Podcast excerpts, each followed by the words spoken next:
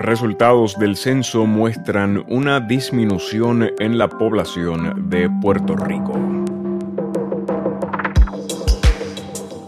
FEI radica cargos a exsecretaria de Justicia que intentó frenar referidos contra Wanda Vázquez y otros funcionarios por manejo de ayudas en el sur. Y federales incautan mayor cantidad de cocaína en la historia del distrito. Desde el Pocillo, soy María Soledad Dávila Calero. Y yo soy Víctor Emanuel Ramos Rosado. Y esto es Colándose, las noticias que deben saber para comenzar tu día mientras cuelas el café. Quédense con nosotros.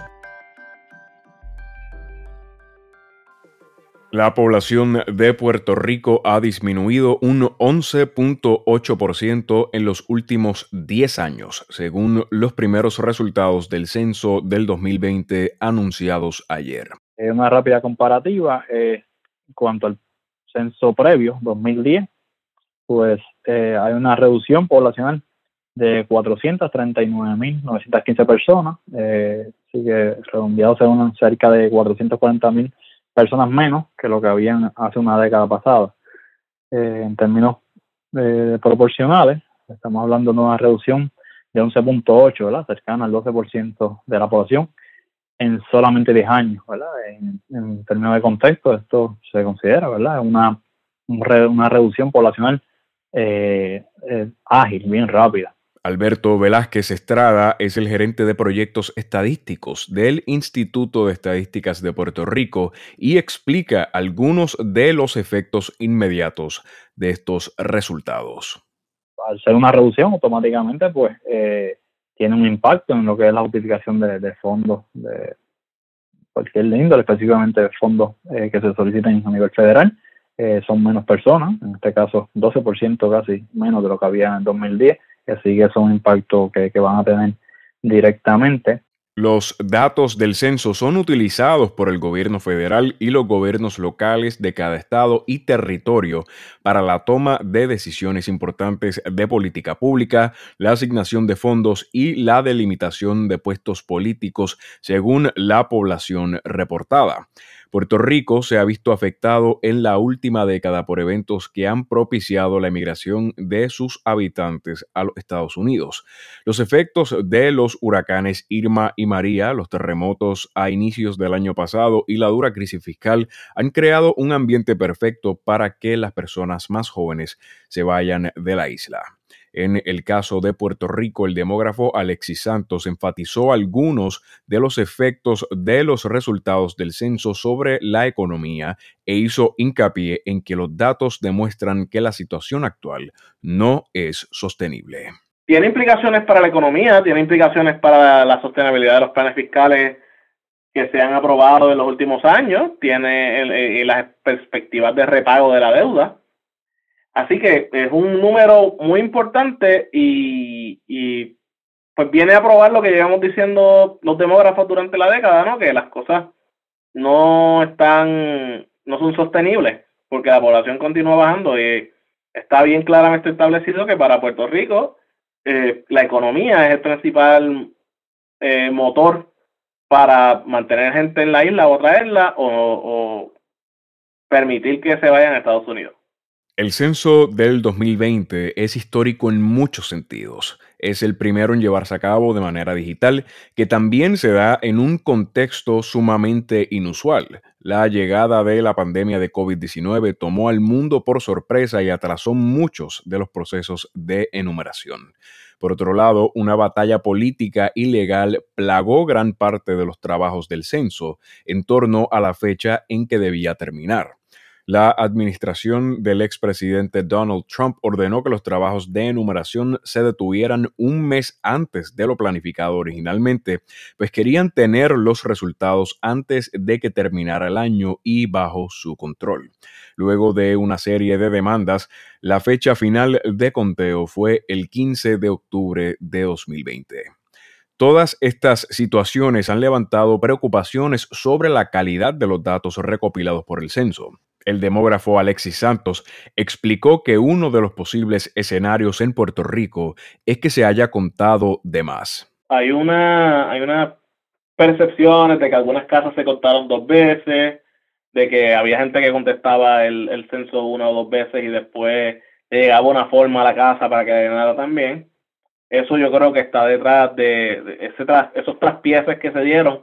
Pues son resultados de una mala administración por parte de Trump, aunque los empleados del censo hicieron maravillas para lograr que este censo saliera de la forma en que salió. Los resultados del censo apenas comienzan a salir ahora y durante el transcurso de este año tendremos más datos para analizar los cambios en la población de Puerto Rico. Santos resumió algunos de los más importantes.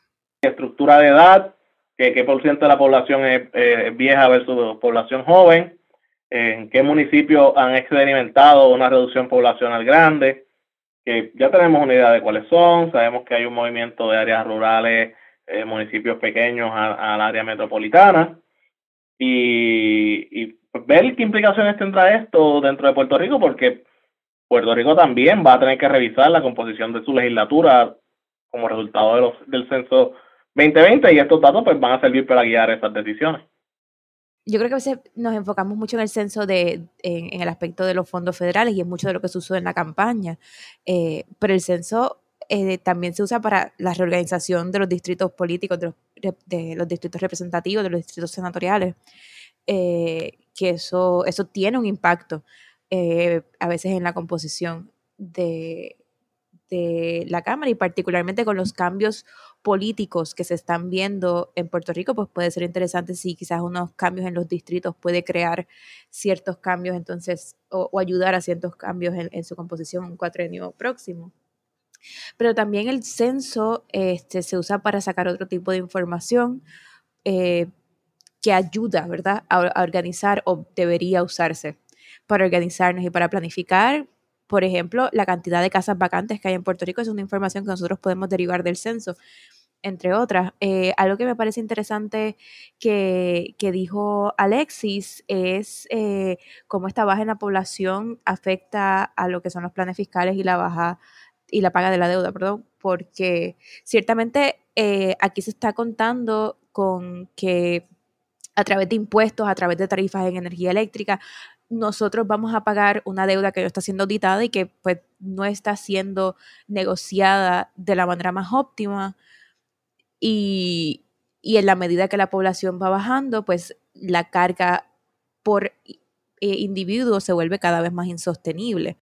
Eso por una parte y por la otra, eh, sobre quién está recayendo el peso del pago de la deuda, que creo que es un dato interesante que vamos a poder ver. Eh, las poblaciones jóvenes en Puerto Rico son usualmente las que emigran eh, a los Estados Unidos y otros países debido a las diferentes crisis y en busca de, mejores oportunidades, ¿no? Y una situación preocupante que se está dando por los últimos años en Puerto Rico, el hecho de que cada vez la población de Puerto Rico es más vieja, hay menos nacimientos y las personas jóvenes se están yendo a otras partes, además de que eh, la situación fiscal de Puerto Rico tampoco propicia que pues, las personas jóvenes quieran reproducirse. Eh, entonces tenemos una población cada vez más vieja que tampoco va a tener, ¿verdad?, quien la cuide dentro de los próximos años porque las personas jóvenes no están en la isla. Y crea una serie ¿no? de, de crisis interconectadas que vamos a ver, ¿verdad?, cómo desde, desde un aspecto de política pública se puede trabajar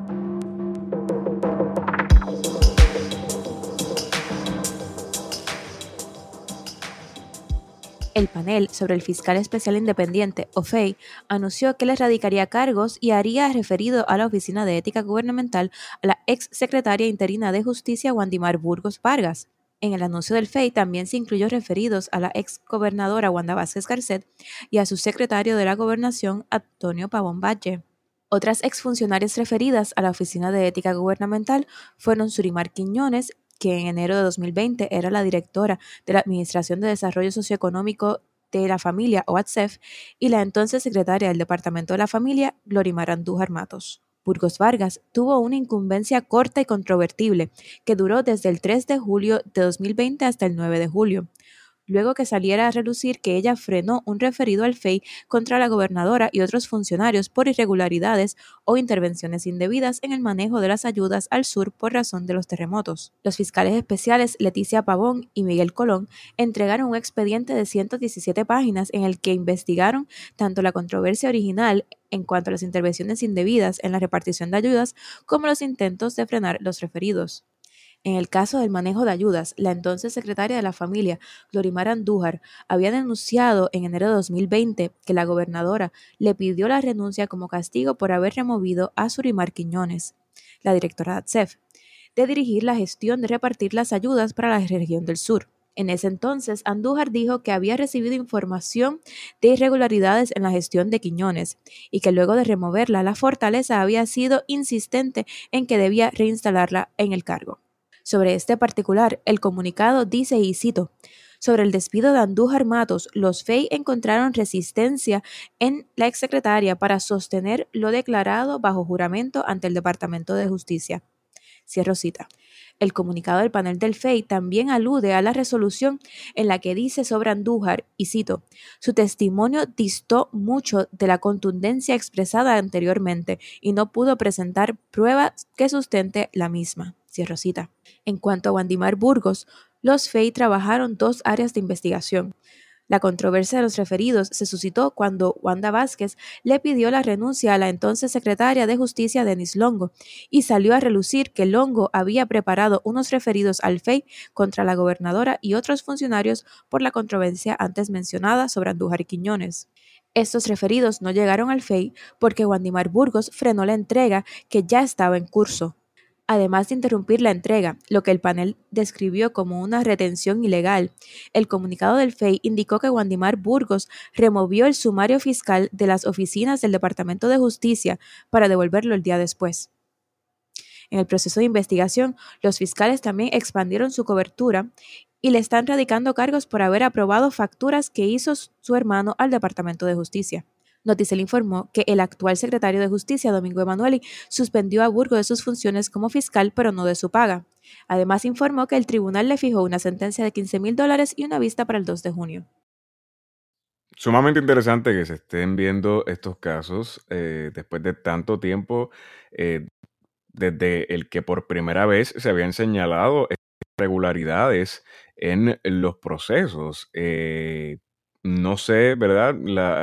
el destiempo, eh, por qué habrá tomado eh, eh, tantísimo en, llegar a este punto, pero claramente, ¿no? Desde, el momento en que eso sucedió, es, hubo señalamientos de la seriedad del asunto y de, las preocupaciones que, presentaba que, que desde el Poder Ejecutivo se interviniera con una posible investigación eh, hacia la, propia entonces gobernadora Wanda Vázquez. Bueno, lo primero es que eh, los fiscales decidieron expandir eh, por la prueba que estaban encontrando y, y entonces es un caso completamente no relacionado porque ellos comenzaron a investigar lo que fue la controversia de enero del manejo de las ayudas al sur y eh, los referidos y después encontraron que también habían irregularidades en la manera en que Wandimar Burgos le aprobó facturas a su hermano eh, dentro del Departamento de Justicia, que eso es, bueno,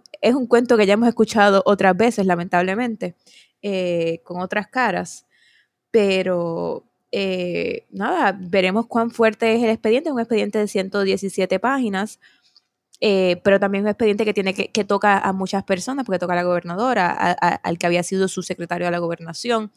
Eh, y lo otro interesante que me, me, preocupó un poco es que Lorimar Andújar, por descripción, ¿verdad?, de los fiscales especiales, haya reducido la intensidad de lo que había sido su testimonio. Entonces, cuáles pueden ser las implicaciones para que de verdad se pueda fiscalizar lo que ocurrió si estamos viendo que la propia persona que tenía que hacer la denuncia pues está eh, reduciendo la vehemencia con la que la hace.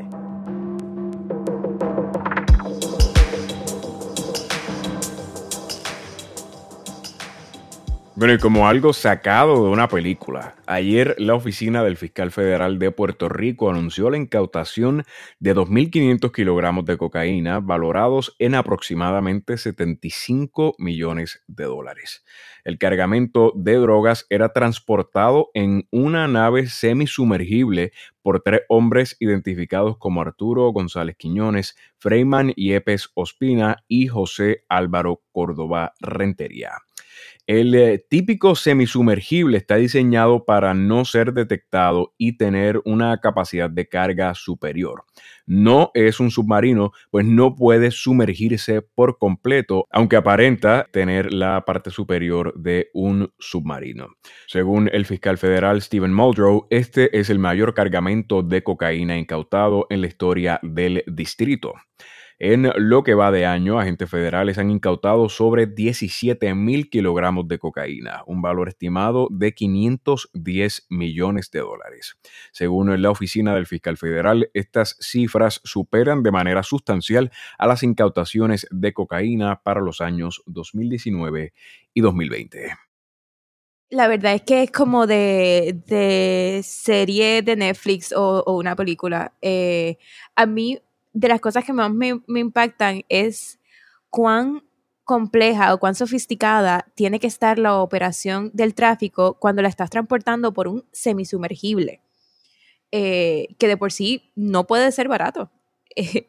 Eh, y, la otra preocupación que yo tendría, supongo que es parte también de lo que, lo que estarían investigando, es, sabemos que están llegando con con drogas, pero no sabemos con qué se están yendo y a eso me refiero es, pues hay un intercambio en el, en el tráfico de cosas ilegales. Por ejemplo, llegan con drogas y se pagan no solo con el dinero de las transacciones anteriores, sino que se van con cargamento de armas, por ejemplo, o algún tipo de, de que Puerto Rico quizás sirva no solo como un receptor de drogas, sino como un punto de intercambio más complejo de, contrabando. Ciertamente parece algo sacado de alguna serie tipo Narcos, eh, utilizando un, ejemplo bastante conocido. Eh, la creatividad de, estas personas no conoce límites eh, y cada vez más evolucionan los procesos en, los que se transportan Y, y, se llevan a cabo estas actividades ilegales. Eh, y ciertamente es la primera vez también que eh, se da una situación de, ¿verdad? Que se, que se incauta no solamente esta cantidad, sino a través de un eh, semisumergible como este en la historia del distrito para Puerto Rico. Esto sucede comúnmente en otras áreas del mundo y del Caribe, pero para el distrito de Puerto Rico es la primera vez que se reporta un, un evento como este. Así que nada, definitivamente una situación como de película. Aquí otras notas que deben saber para el día de hoy. El Senado aprobó el PS 152 para establecer la oficina enlace de la comunidad sorda del gobierno de Puerto Rico. Este proyecto es parte de las medidas propuestas por el programa de SAL para sordos adscrito a la Sociedad para la Asistencia Legal, que busca mejorar el acceso a la justicia para la comunidad sorda. Esta oficina coordinaría y canalizaría varios servicios como el de intérprete para las agencias gubernamentales, entre otros. El cuatrenio pasado fue presentado por el entonces senador del PIB Juan Dalmau y logró su aprobación en ambas cámaras, pero fue vetado por Wanda Vázquez. Este cuatrenio, la senadora del PIB, María Lourdes Santiago, volvió a presentar el proyecto junto con la autoría del senador José Vargas Vidot, los senadores del MVC, varios senadores del PPD y la senadora de Proyecto de Dignidad, Joan Rodríguez Bebe. Sobre este proyecto, Santiago dijo, y cito, está pasado el tiempo para que de una vez y por todas se apruebe una ley que establezca lazos permanentes de comunicación del gobierno con la comunidad sorda. Se trata de una población que se aproxima a las 200.000 personas y exige acabar con la marginación histórica que ha sufrido. Cierro cita. En otros temas, 18 organizaciones sindicales anunciaron una caravana en contra del contrato de Luma Energy que se dará como parte de las protestas del 1 de mayo, Día Internacional de los Trabajadores. El gobernador Pedro Pierluisi anunció una asignación de 74.2 millones para la reconstrucción y mejoras estructurales de las escuelas del sur. En el interín estarán trabajando estructuras modulares temporeras. Muchas gracias por acompañarnos. Eso es todo por hoy y esperamos que se unan mañana a nosotros para guiarles por las noticias más importantes que deben conocer para empezar su día. El trabajo del pocillo es accesible y libre de costo y para mantenerlo de esa forma necesitamos de su ayuda.